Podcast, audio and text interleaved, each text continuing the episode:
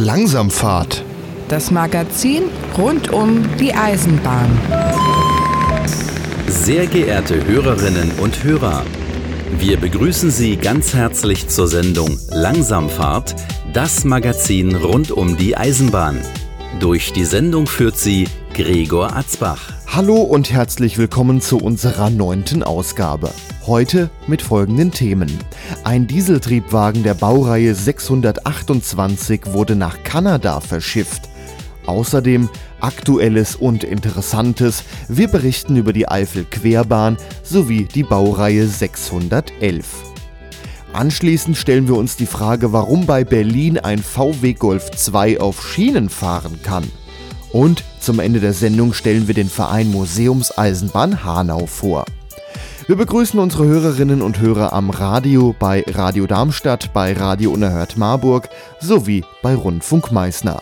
Unsere Sendung gibt es auch als Podcast im Internet auf www.langsamfahrt.de www.langsamfahrt.de Die Musik ist von DJ Tuvik, der Titel heißt Die Bahn und nachher zwischen den Interviews hören wir von Joystock den Titel Electro Chill.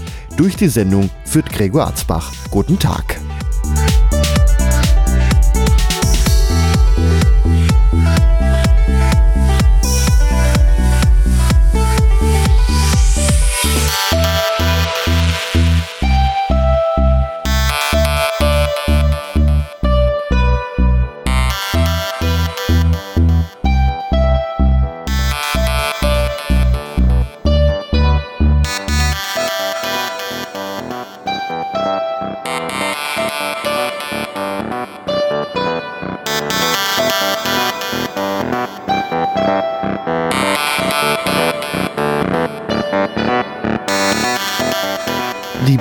Baureihe 628 ist ein Dieseltriebwagen. Die Vorserien wurden bereits in den 1970er Jahren gebaut. So richtig in Serie ging das Fahrzeug allerdings erst in der zweiten Hälfte der 1980er Jahre. Eine weitere Serie folgte in den 1990er Jahren. Der VT 628 ist damit nach der Wende in ganz Deutschland anzutreffen. Zum Teil fährt er sogar heute noch. In Bayern ist er bei der Südostbayernbahn rund um Mühldorf anzutreffen, außerdem bei der Westfrankenbahn im Raum Aschaffenburg. Der letztgenannte Betreiber hat sogar zwei dieser Fahrzeuge wieder farblich in seinen mintgrünen Auslieferungszustand zurückversetzt. Wer auf die Insel Sylt reisen möchte, kann dies auch mit einem Dieseltriebwagen der Baureihe 628. DB Fernverkehr hängt einen solchen Triebwagen an den beliebten Autozug hinten dran. Im Ausland findet man diesen Dieseltriebwagen auch schon. In Rumänien ist er sogar als Fernverkehrszug im Einsatz. 2011 kamen zwei Vorserienfahrzeuge nach Kanada, um dort als touristische Attraktion Sonderfahrten zu veranstalten. Diese beiden Fahrzeuge reichten allerdings irgendwann nicht mehr aus, also musste ein weiterer VT 628 her. Im Werk Cottbus der Deutschen Bahn wurde dieses Fahrzeug aufgearbeitet und für den Transport nach Kanada vorbereitet. Langsamfahrt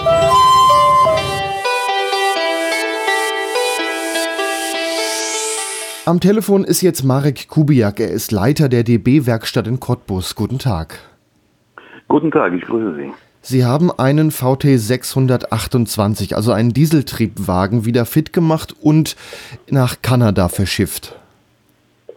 Ja. Wie kam es dazu? Wir haben, das stimmt, wir haben es aber nicht alleine verschifft. Das war quasi, wir, wir haben in Antwerpen ähm, bei der Verschiffung, bei der Verladung unseres, äh, unser Fachwissen äh, angeboten. Mit zwei Mitarbeitern haben wir dazu beigetragen, dass es gefahrlos auf, äh, auf dem Schiff gelandet ist, ja. Wie ging es denn erstmal los? Also äh, das Fahrzeug ist ein älterer Dieseltriebwagen, da stehen einige mhm. von rum und werden nicht mehr gebraucht. Der war wahrscheinlich jetzt auch nicht mehr im besten Zustand. Das ist richtig. Also der Kanadier, der hat sich ja einen Wagen ausgesucht, der von den abgestellten VTs 628 äh, äh, in äh, Karsdorf. Also der hat sich den besten ausgesucht, nach seinem Dafürhalten. Das heißt, das Äußere war okay. Wir hatten aber in dem technischen Bereich durchaus einfache Herausforderungen, Motor, ähm, die Steuerung. Ähm, da äh, ist ja auch noch ein Problem aufgetreten der Mitarbeiter, die, sage ich mal, die Fachkenntnisse auch besitzen. Äh, das ist auch nicht so selbstverständlich. Also wir standen da wirklich vor einem, vor einer guten Herausforderung und haben äh, ja die einfach ergriffen, glücklicherweise. Wie viel war denn kaputt oder wie viel musste man äh, neu machen? Ähm, neu machen in dem Sinne, wir haben ein äh, paar Bleche gerichtet, ein äh, bisschen an der Optik gearbeitet. Ähm, wir haben ja ein paar Sitze ausgetauscht, die für die Fahrgäste ähm, natürlich wichtig sind und für den Fahrkomfort. Und wir haben ja an dem Motor, wir haben ja auch einen Brenner noch ausgetauscht. denn äh, der Wagen, das Fahrzeug wollte einfach nicht starten. und das war auch die Problematik, die äh, sich lange hingezogen hat. Der äh, Kunde aus Kanada hat äh, vorletztes Jahr hatte das Fahrzeug gekauft und äh, lange gewartet auf die Instandsetzung. Und äh, es näherte sich ja auch der Zeitpunkt, ähm, wo er die Leistung anbieten wollte, den Wagen zusätzlich, denn in Charlevoix, das ist ja in der Nähe, also in Provinz Quebec, ähm, das ist die französisch äh, äh frankophone, äh, der frankophone Teil von Kanada. Ähm, die bitten ja im Indian Sommer so äh, Reisen für Touristen und zeigen quasi aus dem Zug äh, die wunderschöne Landschaft äh, in der Gegend um Quebec ähm, aus der Zugperspektive und das äh, scheint die sehr großen Beliebtheit zu erfreuen. Daher hat er sich ja einen etwas günstigeren Wagen in Deutschland geholt und wir haben uns da einfach als Partner angeboten. Aber warum hat er denn, das ist ja jetzt doch sehr aufwendig, das ist das Fahrzeug in Deutschland gekauft und nicht in Amerika? Das wäre ja doch viel einfacher gewesen. Ich weiß nicht, ob der vom Preis her äh, da günstiger wäre. Offensichtlich, also ich sage das mal jetzt auch als äh, Bahner, offensichtlich war die Deutsche Bahn mit ihrem Angebot so attraktiv und das haben unsere Jungs aus dem äh, aus der Abteilung äh, Flottenstrategie und Fahrzeugbeschaffung hervorragend gemacht, dass sie das auch angepriesen, angeboten haben, mit sämtlichen Leistungen, die wir dann auch erfüllt haben. Das heißt, für uns blieb auch noch was hängen. Äh, das heißt, wir haben das nicht nur einfach äh, gemacht, um, um ein bisschen Werbung für uns zu machen, dass wir noch was anderes können. Ähm, wir haben tatsächlich auch noch Geld dabei verdient und beide Seiten waren zufrieden. Offensichtlich war das Angebot von Kollegen so gut, dass der Kunde zugegriffen hat. Jetzt äh, habt ihr auch Erfahrung mit der Baureihe, die ist bei euch ein paar Jahre lang gewartet worden in der Werkstatt. Sie sind richtig informiert, ja. Also in der Werkstatt in Cottbus äh, wurde diese Baureihe äh, instand gesetzt. Wir haben ähm, auch ähm, paar Kollegen, die das vor Jahren bereits gemacht haben. Und das Wissen ist ja nicht eingerostet.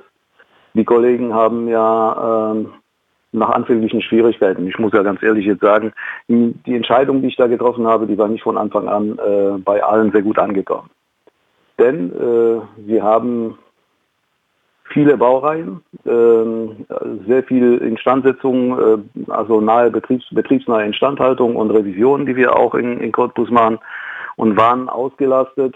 Allerdings wollte ich ja auch für uns noch äh, auf dem Markt äh, was haben, was den Namen Cottbus ein wenig fester in, dem, in der Bahnwelt, sage ich mal, etabliert. Und wir haben ja mehrere Projekte angenommen. Eins davon war ja auch diese, diese Zug aus Kanada, wo, wo ich mich entschieden habe, das zu machen. Und äh, viele Kollegen haben gesagt, Mensch, jetzt müssen wir das wieder äh, alles neu äh, erlernen, erfinden, lohnt sich das Ganze dann. Mein größter Gegner wurde nachher dann zu meinem äh, größten Befürworter, als er Blut geleckt hat und gesehen hat, Mensch, das klappt auch wirklich hervorragend. Und ich habe das Wissen noch, ähm, hatte, war der Vorkämpfer für die ganze Geschichte insofern äh, wurde das aus einer Belastung, wurde dann Spaß an der Arbeit und, und wirklich ein Projekt, äh, wo wir dann auch, das haben Sie sicherlich auch mitbekommen, in der lokalen, in lokalen Zeitungen damit ähm, wurden wir auch mehrmals erwähnt ähm, mit dem positiven Aspekt. Also es ging ja auch ruck durch die Mannschaft, dass wir auch nicht nur zu Standardleistungen fähig sind, sondern auch uns auf dem dritten, also Max für Dritte auch anbieten können. Und das äh, ist nachhinein, habe ich erstmal nicht so einkalkuliert, wirklich für die Stimmung in der Bude auch richtig äh, ein Gewinn für uns gewesen. Hm. Jetzt äh, habt ihr das Fahrzeug äh, aufgearbeitet. Welche Lackierung hat er denn äußerlich? Sieht er so aus, wie er in Deutschland gelaufen ist? Das ist das Schöne an der Geschichte. Der ähm, Inhaber der Firma mit seiner äh, Lebensgefährtin hat sich Nein Nein auch entschlossen, das schöne Rot-Weiße beizubehalten. Das heißt, er fährt mit den Hochheitszeichen, also DB äh, Regio, fährt er auch so in Kanada. Wurde auch so verschifft. Äh, und so wird er auch dort das Geld verdienen. Das heißt, äh, der Name äh, DB Regio in Cottbus hat ja auch dort schon ein, ein Gewicht. Und ihm schien das wirklich auch so die Farbkombination so zu gefallen, dass er sie belassen hat. Ich mhm. vermute mal, da stecken ja auch ein, natürlich auch die Entscheidung, äh, die Kosten äh, spielen da auch eine Rolle. Aber ich sage mal, die, die, äh, das Äußere des Fahrzeuges war auch sehr, sehr ansprechend. Insofern mhm. ähm, hat er das auch so belassen. Wie ist denn das Fahrzeug zum Schiff gekommen? Konnte es da aus eigener Kraft hinfahren? Nein, also der könnte, durfte aber nicht. Sonst hätten wir ja nach äh, unseren Regelwerken das Ganze auch äh, so betreiben können, dass es für den Kunden unwirtschaftlich wäre. Das heißt, wir haben ja äh, nach 32 IBO ähm, alle ähm, sicherheitsrelevanten ähm, Inhalte so erfüllt, dass er zwar fahren könnte, wir haben über die Zulassung nicht beantragt, sondern der Wagen wurde ja auch äh, geschleppt. In Deutschland hat er also keine Zulassung? Nee, die wäre auch nicht notwendig. Ja, die braucht er ja auch nicht mehr, genau. Genau so ist es. Wie war das und denn? Und das war auch für den Kunden auch äh, natürlich der, der, der ausschlaggebende, das ausschlaggebende Kriterium. Wie werden wir den Wagen dann äh, transportieren? Das Angebot war natürlich auch äh, damit, äh, dass wir ähm, das, das auch dann übernehmen und transportieren nach Antwerpen. Der Kunde hat sich für äh, den Hafen in Antwerpen entschieden. Ähm, ja, dort wurde es auch dann nachher verschifft und äh, jetzt fährt er Zug in Quebec und verdient Geld. Hm. Es gibt wahrscheinlich auch nicht so viele Häfen, an denen man einfach mal einen Zug aufladen kann. Der ist, der ist ja das auch knapp 50 Meter Hafen. lang. Das ist in der Tat nicht einfach, ja. Es gibt aber die Möglichkeit auch in Bremen, da möchte ich auch hier in Deutschland für die Bremer auch eine Lanze brechen, die sind auch in der Lage, äh, Züge dieser Größenordnung auch zu verschiffen und verladen. Hm. Jetzt besteht der 628 ja auch aus zwei Wagenkästen, die man ja auch auseinander machen kann, zumindest in der Werkstatt. Äh, mhm. Das war ja dann bestimmt auch eine Möglichkeit, ihn in zwei Hälften zu transportieren. Oder konnte er am Stück? Richtig, der ist ja am Stück äh, transportiert worden, logischerweise bis nach Antwerpen. Und er wurde ja auch verladen in zwei Stücken, so wie Sie es beschrieben haben. Es wurde also im Mittelteil getrennt. Und äh, in Quebec äh, für die Fahrt nach Charlevoix wurde der Wagen wieder zusammengebaut. Mhm. Aber das schon ohne unsere Unterstützung. Das wäre, glaube ich, zu teuer für den Kunden.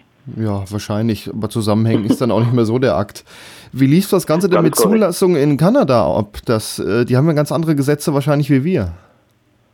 Die haben andere Gesetze als wir und äh, das äh, übernahm äh, mit äh, seinem, ich sag mal den Gänsefüßchen, Vergleich zu unserem Eisenbahnbetriebsleiter, der Wageneigner jetzt. Ähm, und äh, Trente Charleroi, äh, die werden da sehr wahrscheinlich nach ihren eigenen Vorschriften das Ganze gemacht haben. In welche Tiefe müsste ich jetzt philosophieren? Das kann ich Ihnen leider nicht sagen. Okay, das hat dann der Kunde wahrscheinlich selber gemacht, alles. Das hat er selber gemacht, mhm. ohne unsere Unterstützung. Was ist das denn für ein Kunde? Ist das ein Verein oder ist das ein ähm, kommerzieller Betreiber da in Kanada? Also es gibt ja eine Homepage, die ich Ihnen empfehlen kann, äh, heißt Train de Charleroi.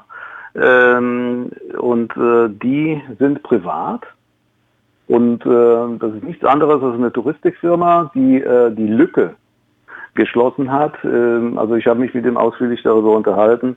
Es gab eine Nachfrage nach, ähm, also das scheint ja die Gegend, ich persönlich äh, war noch nie dort, ähm, die Gegend scheint ja so ähm, reizvoll sein, äh, was die Optik, äh, Optik anbetrifft, ähm, dass sie gesagt hat, es gibt ja so viele Touren mit Bus, mit Auto etc. pp. Warum eigentlich nicht auf die Schiene? Es gibt ja so viele schöne Strecken. Also der hat ja auch äh, eine Affinität äh, zu dem Schienenverkehr. Das war ja offensichtlich. Und äh, ist auf die Idee gekommen, das zu betreiben aus einem anderen, aus einem anderen Blickwinkel, ja, das anders zu sehen. Es ist natürlich ja auch, sage ich als Eisenbahn, sowieso viel schöner, auf der, auf der Schiene unterwegs zu sein, entspannter, also man sich auf den, Steuer konzentrieren muss. Und das bietet er an und äh, hat wohl in Schwarze getroffen, denn äh, die Touristen, die rennen ihm die Bude ein. Äh, und äh, er kann äh, sich tatsächlich auch vorstellen, das hat er auch gesagt, weitere Züge zu kaufen. Und dann darf ich jetzt, Tragen gehört zum Geschäft, auch stolz sagen, dass er uns als Werkstatt schon ausgekoren hat, hat sich festgelegt, hat gesagt, wenn äh, der nächste Zug gekauft wird, dann braucht er nicht lange zu suchen. Das war wohl ein langer Prozess. Ähm, der weiß, wo, wo äh, die Fahrzeuge flott gemacht werden können. Und wir freuen uns natürlich über diesen Zuspruch. Ja, dann kommen vielleicht noch weitere Aufträge, wenn das da gut läuft in Kanada. Das war die Idee, die dahinter steckte. Ja. Okay, dann danke ich Ihnen, Marek Kubiak, Leiter der DB-Werkstatt in Cottbus. Sehr gerne. Ich danke Ihnen äh, für die Möglichkeit, die Sie mir damit gegeben haben.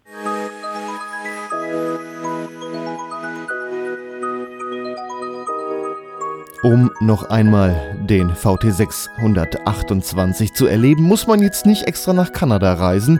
Zumindest audiovisuell können wir das hier im Podcast Langsamfahrt auch machen. Wir schalten jetzt um in den Landkreis Marburg-Biedenkopf. Da ist die obere Lahntalbahn. Die geht von Marburg über Kölbe, Sarnau, Biedenkopf, Bad Larsfe nach Erntebrück. Dort ist die Kurhessenbahn der Betreiber und dort fuhr bis vor kurzem noch die Baureihe 628. Und wir schalten jetzt um in den Bahnhof Biedenkopf. Dort hat jetzt gleich ein VT VT 628 Abfahrt.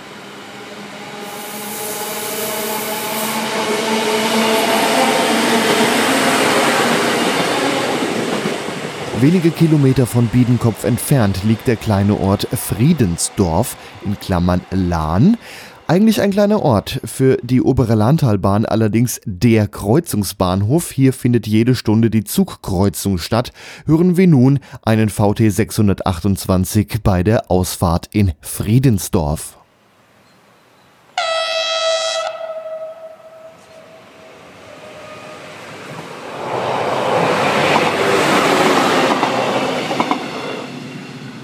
Eine Aufnahme habe ich noch. Und zwar, wir schalten noch einmal an die obere Lahntalbahn. Und zwar an die Karlshütte. Dort freute sich der Lokführer, dass er dort von uns aufgenommen wurde und bedankte sich mit einem spektakulären Pfiff.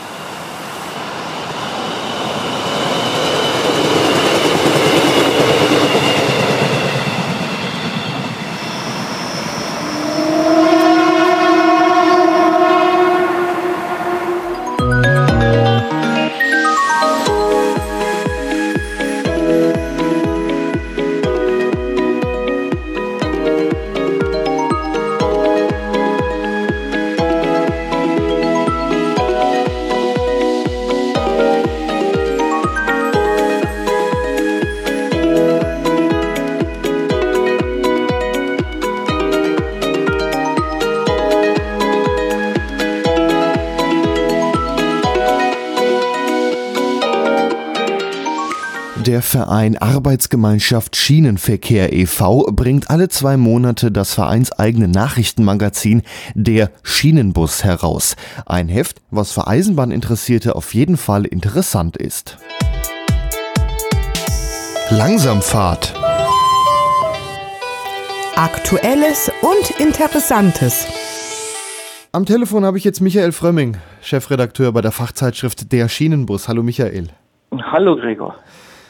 In der Eifel tut sich ein bisschen was. Da gibt es die Eifel-Querbahn, eine Strecke von Andernach nach Gerolstein ähm, bis Kaisersesch, also äh, Andernach Kaisersesch, da ist noch regulärer Betrieb. Auf dem restlichen Stück zwischen Kaisersesch und Gerolstein ist aktuell kein Verkehr mehr. Was ist denn da los? Ja, da ist schon äh, der regelmäßige Personenverkehr 1991 eingestellt worden.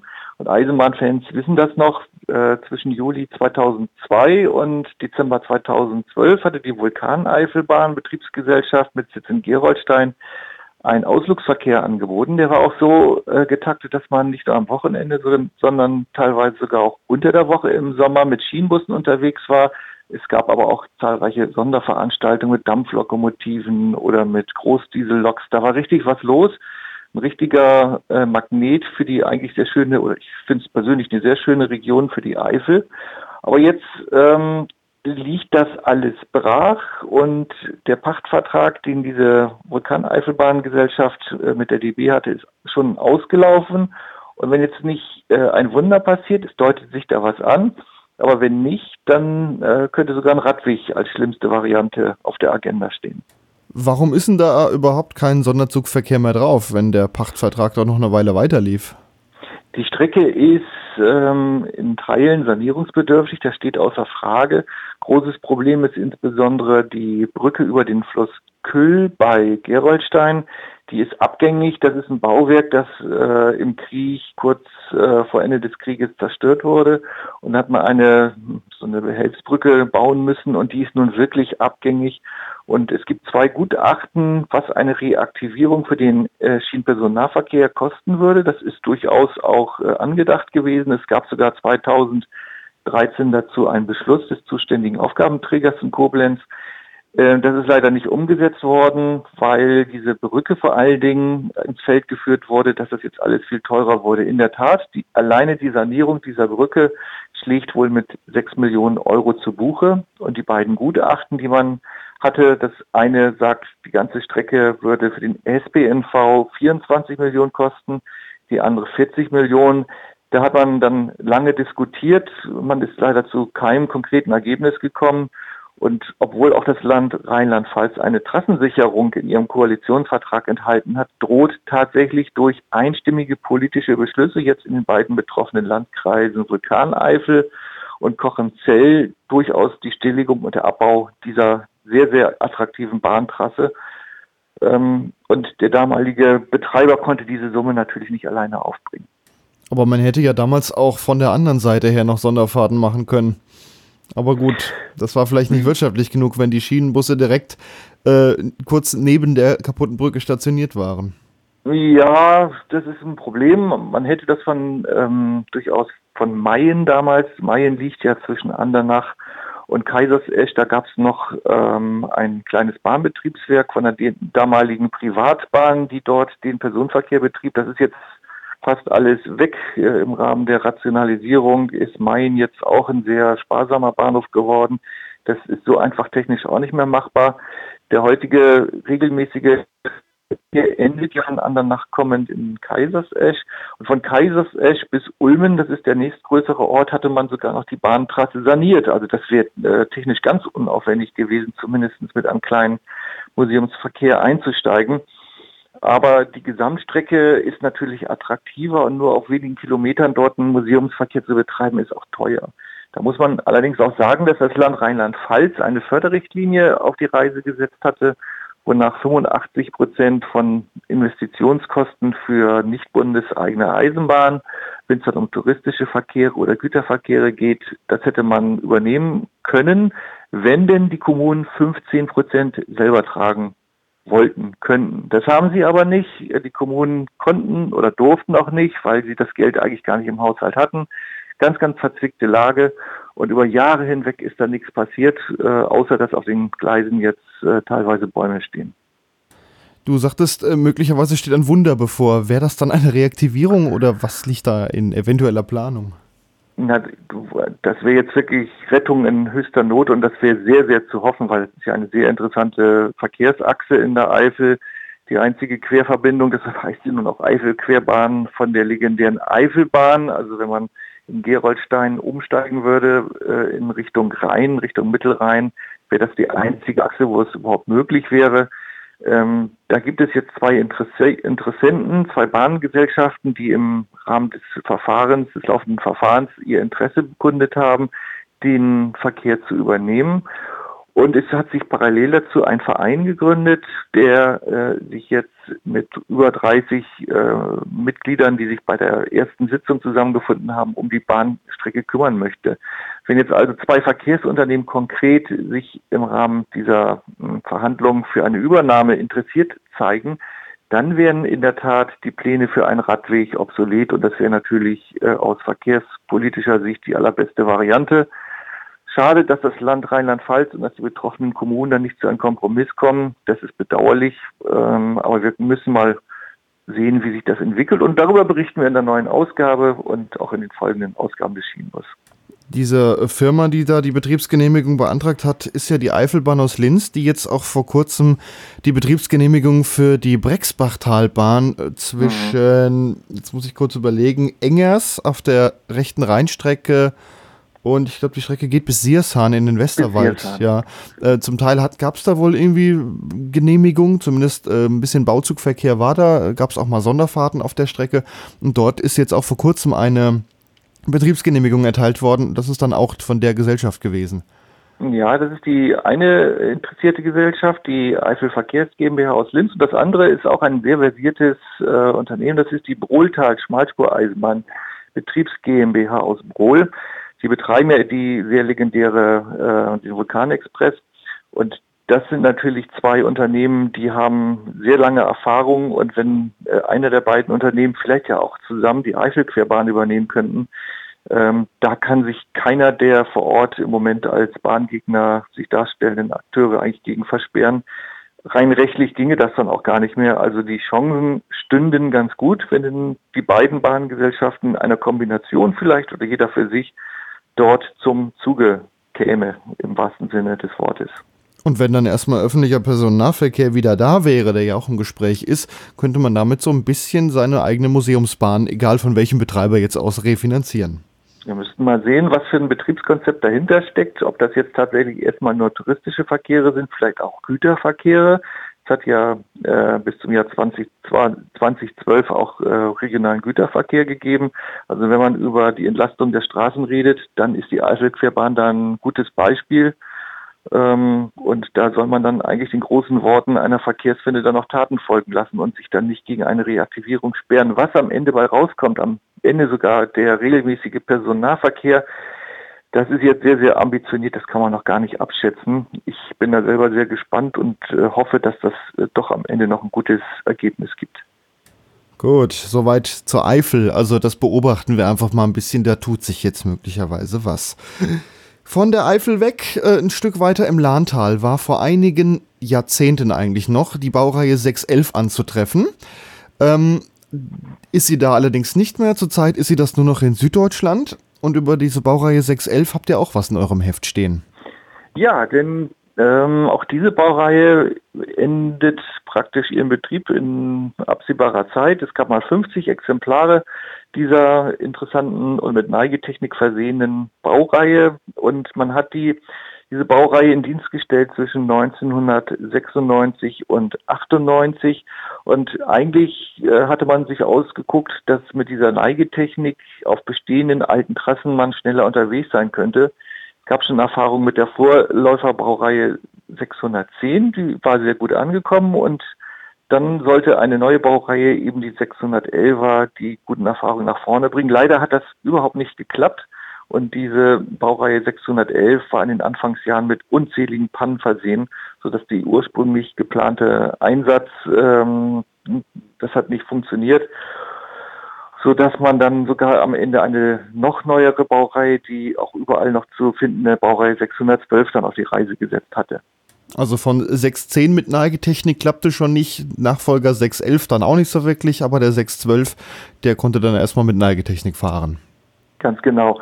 Und äh, heute findet man nur noch einen eintägigen Umlauf, äh, das heißt wenige Fahrten im Bereich äh, des Bahnbetriebswerks Ulm, des Betriebswerks, ähm, wo der letzte Zug, die letzten Züge eingesetzt werden. Das ist nicht mehr viel und die ursprüngliche Idee, insbesondere auch in Rheinland-Pfalz, auch in Hessen an der Lahn, den 611er über lange Zeit einsetzen zu können, das sind äh, Dinge, die so nicht äh, umgesetzt werden konnten. Zum einen, weil die Neigetechnik bei der 611er Baureihe überhaupt nicht funktioniert hat und zum anderen aber auch andere Dinge wie bis hin zur nicht funktionierenden Toilette immer wieder dazu geführt haben, dass die Züge nicht eingesetzt werden konnten, andere Baureihen als Ersatz kamen und letztendlich wurde sogar die, die Höchstgeschwindigkeit reduziert, sodass ähm, all das, was eigentlich geplant war, am Ende mit der Baureihe 611 gar nicht mehr umsetzbar war. Jetzt sind die meisten Fahrzeuge davon noch schon ausgemustert. Ich habe gerade gelesen, fünf Fahrzeuge sind noch im Einsatz. Das ist jetzt nicht mehr viel für eine Baureihe, von der es mal 50 Stück gegeben hat. Ist da irgendwie schon was in Planung, wann die alle wegkommen und ob vielleicht ein einzelner irgendwo in ein Museum kommt? Das kann ich nicht sagen. Ähm, also klar ist, dass die allermeisten Fahrzeuge ähm, im Moment auf Rügen zu finden sind. Bei der Deutschen Bahn gibt es so den ein oder anderen Abstellplatz, wo äh, nicht mehr benötigte Fahrzeuge erstmal äh, abgestellt werden. Stillstandsmanagement nennt sich das im Fachbegriff. Dort gibt es dann zumindest noch für einige Jahre die Hoffnung, dass wer auch immer diese Fahrzeuge übernehmen mag, ich kann mir das so richtig bei dieser Baureihe nicht vorstellen, ähm, so dass man hoffen kann und äh, dass der ein oder andere Eisenbahnverein sich vielleicht doch eines Fahrzeuges annehmen wird. Aber im Moment geht es erstmal darum, die letzten Fahrzeuge dann als Eisenbahnfan sich noch anzuschauen. Und das ist dann einfach der Grund, warum man mit einem kleinen Ausflug mal nach Ulm fahren sollte. Also die Region Ulm, da kann man noch 611 im Einsatz erleben. Richtig. Und die letzten Bilder davon machen. Ja, dann danke ich dir, Michael, für diese Gerne. vielen Einblicke. Dann vielen Dank. Dankeschön.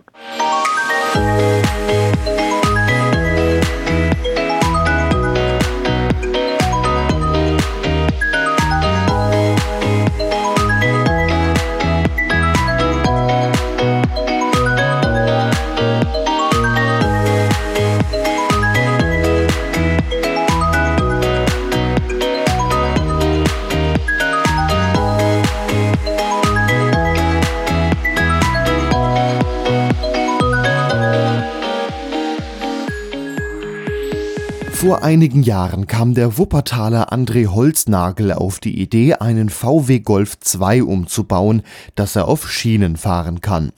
Mit diesem Golf konnte er auf einer stillgelegten Strecke bei Wuppertal fahren, bis diese schlussendlich abgebaut wurde. Der Berliner Dennis Gransee fand das interessant, hatte einen Golf 2 auf dem Hof stehen und wollte auch über Eisenbahnstrecken fahren. Das Interview mit Dennis ist allerdings so lang geworden, dass daraus eine eigene Sendung entstanden ist. Diese Ausgabe von Langsamfahrt Extra gibt es im Internet als Podcast auf www.langsamfahrt.de. Ich wiederhole nochmal www.langsamfahrt.de. Dennoch hören wir nun eine gekürzte Version dieses Gesprächs. Langsamfahrt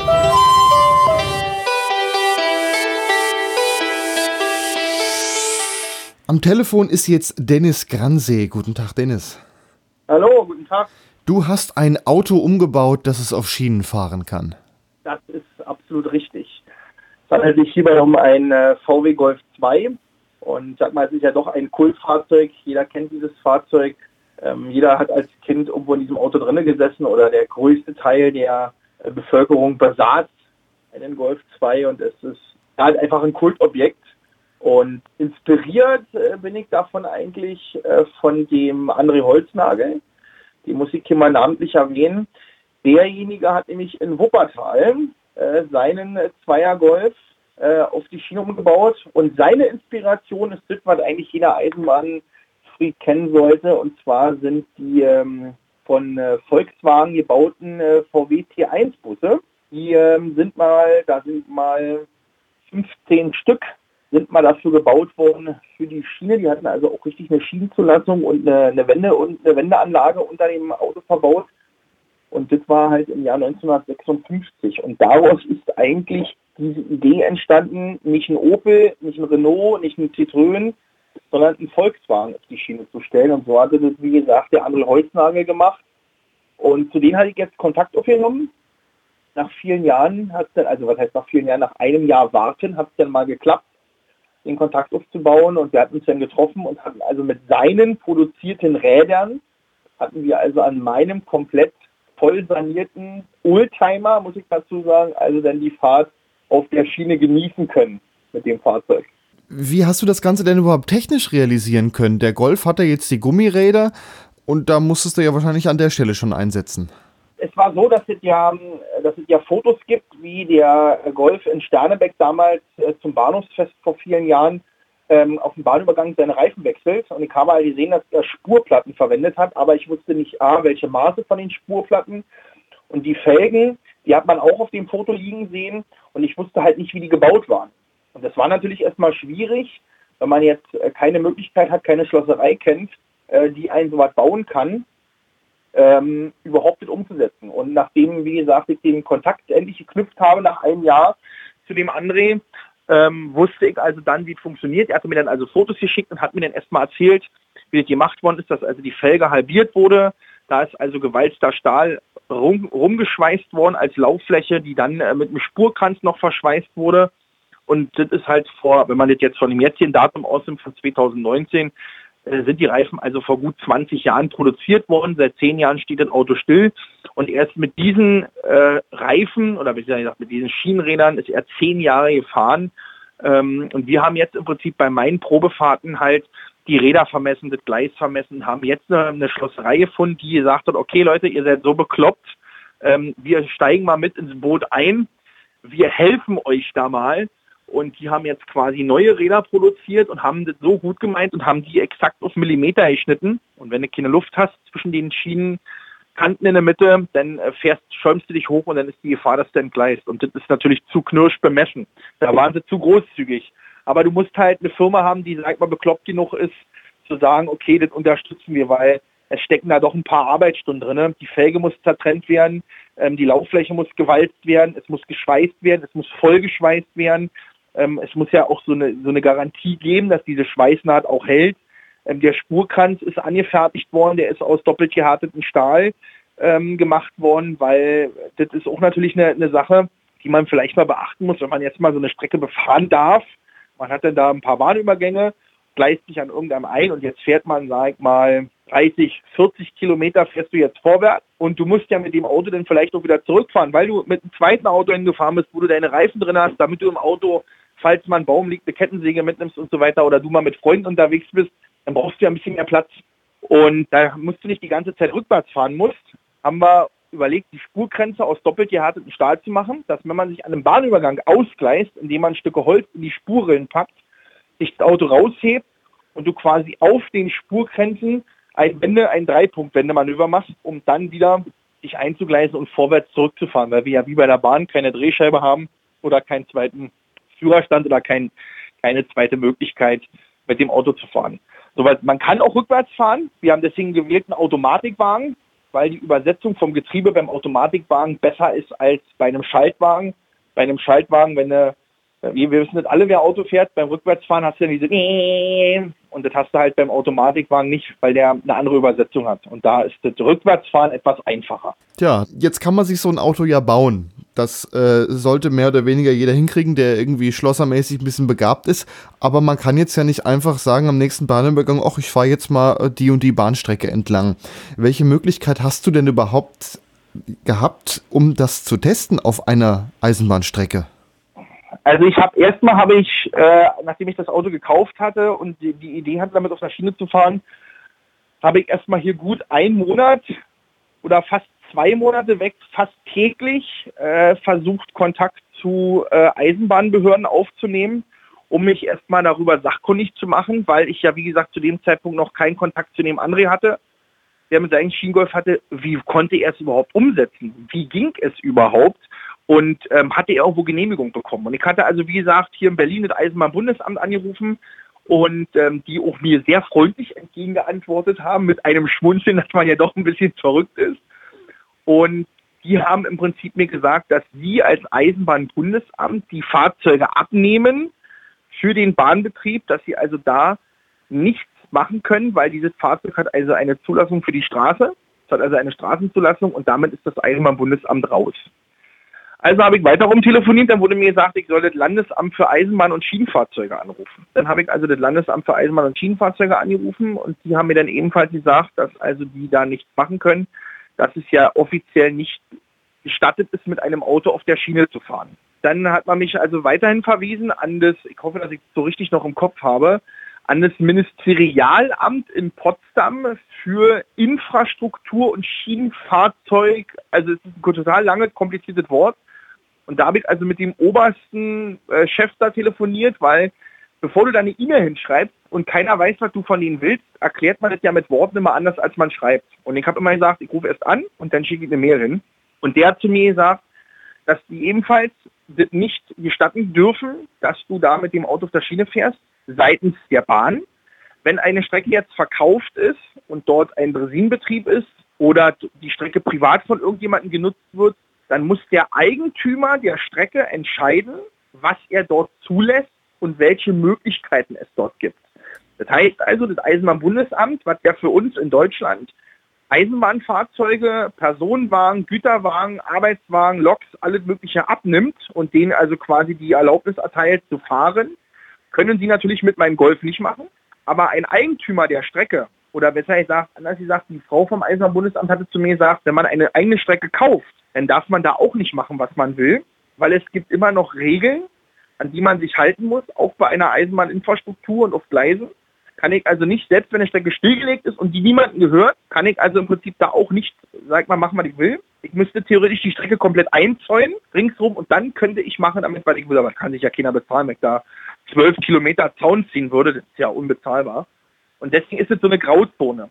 Und mir wurde damals gesagt, der Eigentümer der Strecke, der muss es entscheiden, davon der Eisenbahnbetriebsleiter, der muss festlegen, mit welcher Geschwindigkeit und mit welchen Regeln ich mit diesem Fahrzeug auf der Strecke fahren kann oder darf. Und ähm, das habe ich also quasi auf dem Streckenabschnitt, wo ich da Probe gefahren bin, habe ich also dort die Anfrage gestellt und da war halt kein Dresinbetrieb zu dem Zeitpunkt und dann ähm, wurde halt von einem Mitarbeiter das Fahrzeug begutachtet ja, Vorschriften, an die ich mich zu halten hatte. Also erstens wurde die Geschwindigkeit festgelegt, nicht mehr als 20 Stundenkilometer. Am Bahnübergängen habe ich keinen Vorrang. Bahnübergänge haben mir sicher zu werden mit einer Flagge. Auch die Flagge habe ich im Auto zu haben. Ein Feuerlöscher war Pflicht im Auto. Ähm, eine Telefonnummer, falls irgendwas passiert ist, musste ich haben. Ich musste mich abmelden, wenn ich die Strecke verlassen habe.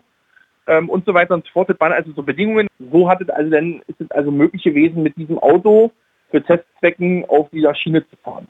Okay, Dennis Kransee, ich danke dir, dass du dir Zeit genommen hast, um uns das mal zu erklären mit deinem Schienengolf. Kein Problem. Langsamfahrt. Das Magazin rund um die Eisenbahn. Jetzt kostenlos als Podcast abonnieren auf langsamfahrt.de. Das komplette Interview mit Dennis Gransee zu seinem Schienengolf ist so lang geworden, dass daraus eine eigene Sendung entstanden ist. Diese Ausgabe von Langsamfahrt Extra gibt es im Internet als Podcast auf langsamfahrt.de in voller Länge zum Herunterladen. www.langsamfahrt.de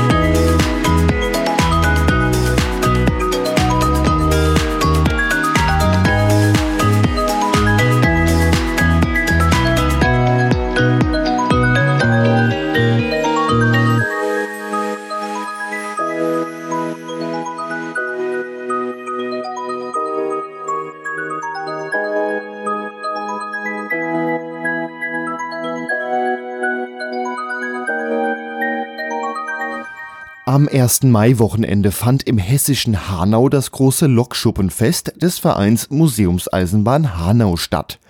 Man konnte die beiden Schnellzugdampfloks 01 150 sowie 01 118 unter Dampf erleben. Letztgenannte Maschine gehört dem Verein Historische Eisenbahn Frankfurt und wird sich bald aus dem aktiven Dampflokleben verabschieden. Der Hanauer Verein präsentierte neben einer Fahrzeugausstellung aus verschiedenen Dampflokomotiven auch zwei Dieselloks der Baureihe 212 sowie die Diesellokomotive 225 133, die aktuell von der Hessischen Landesbahn für ihren Güterverkehr angemietet ist. Langsamfahrt Museumsbahn vor mir steht jetzt Dr. Klaus Kröger von, er ist Vorsitzender der Stiftung Bahnbetriebswerk Hanau, dem Unterverein, der sich um das Gelände kümmert, aber das Ganze hier ist eigentlich die Museumseisenbahn Hanau.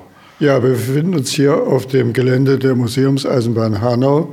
Der Verein Museumseisenbahn Hanau kümmert sich um den Fahrbetrieb und die Stiftung kümmert sich um den Erhalt des Bahnbetriebswerkes, um den Kontakt mit Behörden, mit Spendern und so weiter.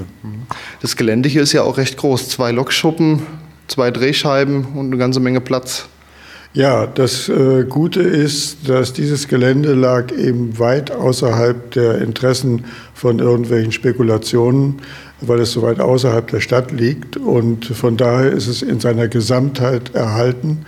Es ist natürlich äh, relativ stark durch Verwitterung betroffen. Es sind auch Teile leider abgerissen worden. Das, ein, also das Einzige sind die Kohl Bekohlungsanlagen und der äh, äh, Wasserturm. Das ist ein großer Schaden, dass der hier entsorgt worden ist. Aber ansonsten sind in der Struktur ist das Gelände komplett erhalten und wir bemühen uns in Zusammenarbeit mit dem Verein und der Stiftung, das Gelände zu erhalten, zu renovieren und Gelder einzutreiben, um das zu machen. Aber es wird auch ein sehr großer Anteil der Renovierungsarbeiten von Mitgliedern des Vereins äh, durchgeführt. Bis wann wurde das denn hier noch genutzt von der wahrscheinlich noch Bundesbahn damals? Also es wurde im Prinzip so lange genutzt, als noch Dampflokomotiven im Betrieb waren. Der Wendepunkt war etwa 1966. Dann waren hier noch äh, E-Loks abgestellt. Aber die Bahn brauchte äh, Drehscheiben nicht mehr. Drehscheiben brauchte man nur für Dampflokomotiven, weil die äh, im Prinzip ähm, im Wesentlichen nur vorwärts fahren sollten und konnten. Äh, das Rückwärtsfahren mit Dampflokomotiven war sehr beschwerlich, weil dann der Wind von hinten reinblies und sie waren noch nicht auf hohe Geschwindigkeit ausgelegt für Rückwärtsfahrt. Mhm. Die E-Loks, die äh, konnte man einfach irgendwo abstellen, die konnten vorwärts, rückwärts fahren. Heutzutage sieht man ja an den äh, Bezügen, dem Nahverkehr fahren, dass die Lok mal hinten, einmal vorne dran ist. Also die ist wesentlich beweglicher. Wenn dann überhaupt noch eine Lok dran ist, wenn es nicht sogar ein Triebwagen ja. ist. So ist es. Also dann waren die Dampflok irgendwann weg und man brauchte das Gelände hier nicht mehr. Also die Bundesbahn brauchte es nicht mehr. Ja, sie hat es noch teilweise genutzt als Lager äh, für ähm, Materialien, die die Bahn benötigte. Aber das hat sich dann auch gelegt und äh, vor allen Dingen einer der größeren Schuppen, der ein sehr filigranes Dach hatte, ist eingestürzt, weil das Dach nicht mehr unterhalten wurde. Und damit entfiel auch dieser Raum als Lagerfläche und die Bahn hatte also wirklich keine Verwendung mehr dafür. Äh, sie hat es in einen Pool äh, der zu veräußernden Gelände gebracht. Und damals hat die Firma Aurelis den Auftrag gehabt, das Gelände zu vermarkten. Das hat sie sieben Jahre lang versucht, aber keinen ähm, Interessenten gefunden. Und deswegen war es für uns relativ leicht möglich, mit Unterstützung der Stadt Hanau äh, das Gelände hier zu erwerben. Wann hat sich denn der Verein gegründet? Oder muss ich weit zurückgehen? Der Verein hat sich in den 80er Jahren des letzten Jahrhunderts gegründet. Mhm.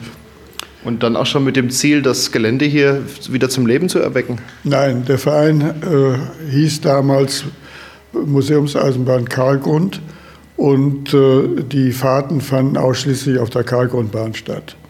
Die ähm, ja, auf der Karlgrundbahn gab es keine vernünftige Möglichkeit, äh, die Lokomotive unterzustellen. Deswegen hat die Museumseisenbahn, äh, damals Karlgrundbahn, hier in diesem Betriebswerk ein Gleis gemietet, um die Lokomotive unterzustellen. Und von dort an hat sich das immer weiter ausgedehnt. In dem Maße, wie die Bahn sich zurückgezogen hat aus dem Gelände, hat die Museumseisenbahn hier weitere ähm, Gleise angemietet und hat sich ausgedehnt, bis es ihr letztendlich gelungen ist, zusammen mit der Stiftung das Gelände zu erwerben. Was hatte man denn damals für Fahrzeuge, um Sonderfahrten zu machen? Man hatte eine, äh, es fing zunächst damit an, äh, eine zweiachsige Lokomotive äh, von den, vom Hessen-Kurier in Kassel zu mieten. Die war hier zwei Jahre auf der Kargundbahn. Dann, dann bot sich die Gelegenheit, von einem Industriewerk in der DDR, eine Lokomotive, die dort als Verschieber äh, im Einsatz war. Das waren die äh, deutschen Hydrierwerke Rottleben. Ich habe dam damals diese Lok gekauft in der DDR. Das war gerade innerhalb der Wende und äh, die war natürlich sehr interessiert an den schönen neuen blauen Scheinen, die es da gab. Und wir konnten diese Lok hier überführen. Die ist zehn Jahre auf der Karlgrundbahn gefahren. Zwischendurch war sie äh, auch in České Velenice zur Wiederaufarbeitung. Und äh, das Problem war aber, dass äh, es immer schwieriger wurde, auf der Karlgrundbahn wirtschaftlich zu fahren, weil zunächst hatten wir nur an Sonntagen unseren Einsatz dort. An Sonntagen war aber kein Betrieb auf der Karlgrundbahn, sodass wir relativ frei dort äh, fahren konnten. Dann hat aber die Karlgrundbahn äh, äh, auch sonntags in Betrieb aufgenommen. Dann mussten also ein, ein, jemand auf dem Stellwerk, also beziehungsweise in der, in der Zentrale sein, der den Verkehr der beiden Züge koordiniert hat. Den mussten wir bezahlen, wir mussten den Lotsen bezahlen. Also es hat sich überhaupt nicht mehr gerechnet. Mhm. Und da bot sich die Möglichkeit, eben zunächst mal eine größere eine, eine Lok äh, der Baureihe 50 von einem Privatmann zu mieten. Und die hat hier, also ist mehrere Jahre hier stationiert gewesen, hat die Züge gezogen und schlussendlich äh, konnten wir die 50352 erwerben, die äh, seither eben die Zuglok ist, des Vereins ist. Hm, das ist jetzt die vereinseigene Lok, mit der hauptsächlich Fahrten angeboten werden. Ja, das ist, äh, die hat allerdings Kesselfrist, die ist abgelaufen. Der Kessel muss äh, wieder neu geprüft werden. Das ist ein ziemlich umständliches Verfahren. Da müssen also die Rohre sind noch in Ordnung, aber es müssen etliche Stehbolzen ausgewechselt werden, die die Feuerbüchse halten. Und äh, da sind wir gerade dabei, das zu machen und suchen natürlich dafür auch Spender. Aber wir haben auch gewisse Rücklagen und auch Sponsoren, die uns da unterstützen. Ja, sie ist ja bis vor kurzem noch gefahren und ja. ich hoffe, da reicht das Geld dann aus, um dort eine neue Hauptuntersuchung wieder zu machen. Ja, es ist nur, nur, die Untersuchung des Kessels. Normalerweise, es sind also eigentlich zwei Untersuchungen fristgemäß zu machen. Das eine ist der Kessel und das andere ist das Fahrwerk. Aber das Fahrwerk ist jetzt nicht dran, das ist in Ordnung. Der, die Kesselfrist ist abgelaufen. Hm. Also nicht die ganz große Untersuchung. Nein, also eine halbe sozusagen. Ja, aber das denke ich auch eine ganze Menge Arbeit. Ja, das, äh, also wir rechnen mit der Kesselüberprüfung mit 12.000 bis 15.000 Euro. Hm. Ähm, viele wird ja wahrscheinlich auch ehrenamtlich gemacht. Wie viele Mitglieder hatten der Verein und die sich dann hier auch engagieren? Also alles, was hier geschieht, ist ehrenamtlich. Äh, der Verein, seitdem wir das Gelände kaufen konnten, haben die äh, Vereinsmitglieder äh, sind zahlreicher geworden. Wir haben im Augenblick, glaube ich, um die 140. Allerdings sind das natürlich alles Leute, die hier wirklich hands-on arbeiten. Aber es sind doch ich würde mal sagen, so 20, 30, die hier permanent da sind. Und natürlich zu Veranstaltungen, zu Fahrten und da kommen dann schon noch mehr. Jetzt haben wir über die Lok schon gesprochen. Was hängt denn dann hinten dran? Was habt ihr für Wagen? Also ähm, wir haben äh, zunächst unterschiedliche Wagen. Das sind äh, Wagen der 50er Jahre aus der, von, der, von der Bundesbahn. Von der Deutschen Bundesbahn. Und mit den Wagen und normal eben der Dampflokomotive der Baureihe 50 macht ihr Sonderfahrten? Ja, es werden im Jahr ungefähr zehn Sonderfahrten gemacht. Äh, unter anderem äh, fahren wir zu reinen Flammen an den Main. Wir fahren äh, in, in, den Odenwald und ähm, mehrere äh, Fahrten zu näheren Punkten hier in der Nähe gelegentlich nach Heidelberg oder in dieser, in dieser Größenordnung. Also so Umkreis 100 Kilometer um Hanau, ja, ganz grob. Ja. Etwas, was wichtig ist äh, für den Erhalt des Bahnbetriebswerkes ist, Sie sehen ja, dass die Fahrten, die wir machen, rausgehen und wieder rein zurückkommen. Und so ist es äh, mit sehr vielen Vereinen, die in Deutschland sind, die ähm, nur noch Fahrten machen können in ihrem näheren Umfeld. Aber wir sind hier ein zentrales Bahnbetriebswerk. Äh, wir nehmen auch äh, Fahrzeuge auf, die beispielsweise von Dresden in, in, nach Rheinland-Pfalz zu Veranstaltungen fahren. Das können die nicht in einem Stück machen. Die kommen dann hier zu uns, werden bei uns bekohlt, werden mit Wasser versorgt, entschlackt. Also wir sind von daher auch ein gewisses Service BW. Damit kann der Verein dann wahrscheinlich auch wieder Geld einnehmen ja, natürlich. für die eigene Dampflok. Ja, natürlich, das versuchen wir auf die Art und Weise. Aber im Umkehrschluss macht ihr das wahrscheinlich auch, dass ihr euch dann woanders mal äh, zum Wassernehmen und Kohlefassen einmietet. Ja, wenn wir längere Fahrten machen, dann äh, geht das auch gegenseitig. Mhm. Ihr habt auch noch die 01150 hier stehen. Das ist ja eine Dampflok, die eigentlich dem DB-Museum gehört. Sowie noch ein paar andere Fahrzeuge, zwei Loks der Baureihe V100, also 212 habe ich hier gesehen. Ähm, die stellt ihr nur aus, die haben ja keine Hauptuntersuchung, beziehungsweise die 0150 hat noch Hauptuntersuchung. Ja, zu der 0150 haben wir eine ganz besondere Beziehung, das erzähle ich gleich. Äh, zunächst mal zu, überhaupt zu den untergestellten Fahrzeugen hier.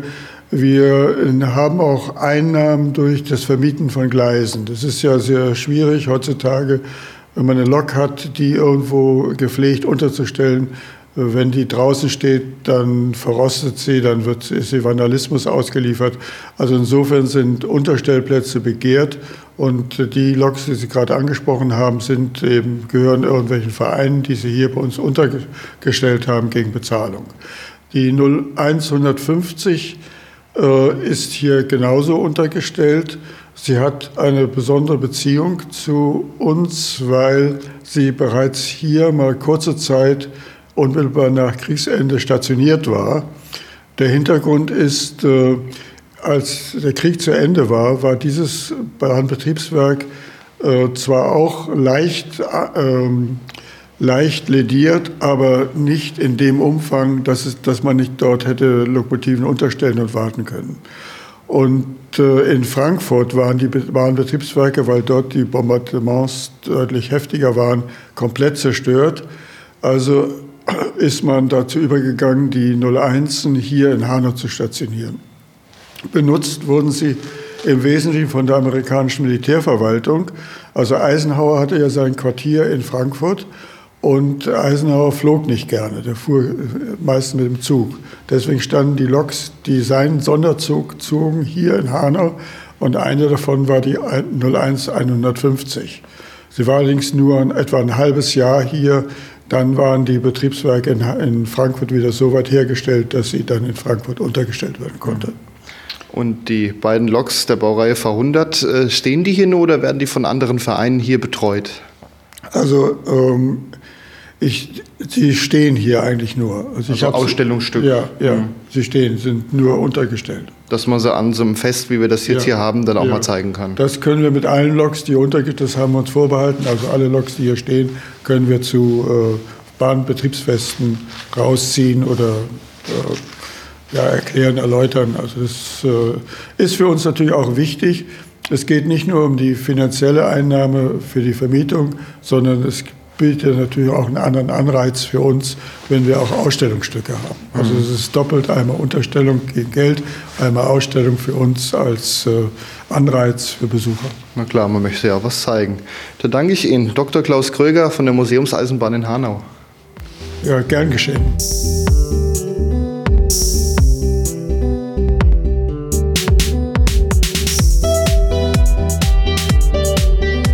Das war's dann auch schon wieder mit Langsamfahrt. Das war die neunte Ausgabe.